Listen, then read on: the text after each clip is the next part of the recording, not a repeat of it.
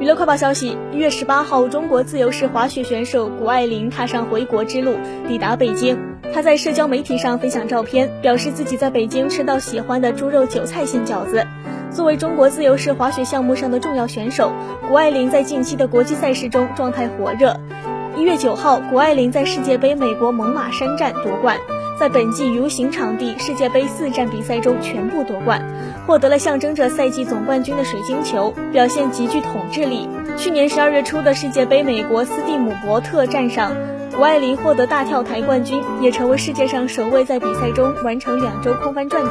一千四百四十度这一动作的女将。北京冬奥会上，谷爱凌将参加自由式滑雪、游行池、坡面障碍技巧、大跳台三个项目的争夺。不久前接受采访时，谷爱凌也表示自己的梦想是在冬奥会赛场夺金。我的目标是赢得冬奥会冠军，那是这项运动无可置疑的最高荣誉。